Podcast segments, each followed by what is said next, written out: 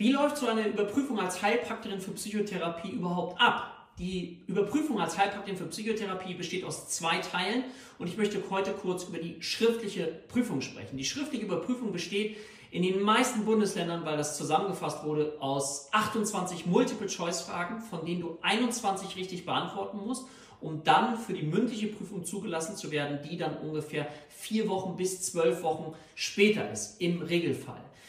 Was wird in den schriftlichen Prüfungen so abgefragt? Du kriegst Fragestellungen aus unterschiedlichsten Bereichen, auch gerade speziell aus den Klassifikationssystemen ICD-10. Du bekommst aber auch mal ein Fallbeispiel, wo du differentialdiagnostisch eben im Multiple-Choice-Verfahren rausfinden sollst, okay, welche Erkrankungen können hier alle zugrunde liegen. Du bekommst verschiedene Antwortmöglichkeiten, von denen du dann eine ankreuzen musst, die dann richtig ist. Und wenn du 21 richtig beantwortest, dann wirst du zugelassen für die mündliche Überprüfung.